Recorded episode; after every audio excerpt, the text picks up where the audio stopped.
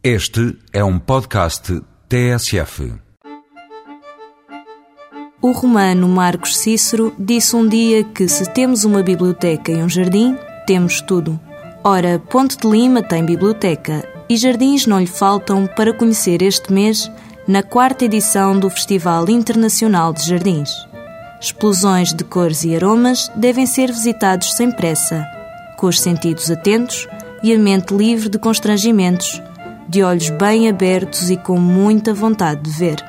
Aceita a sugestão do Hotel Axis Ponte Lima, que até ao fim de setembro lança um programa que inclui duas noites de alojamento, a entrada no festival e um porto de boas-vindas por 30 euros por noite. Mas se tiver mais tempo, deixe-se ficar.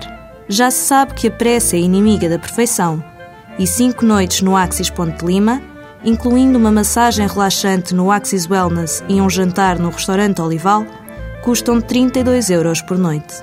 De dia há muito para fazer, ou não fazer, se optar por relaxar no Health Club do hotel, com piscina, jacuzzi e banho turco.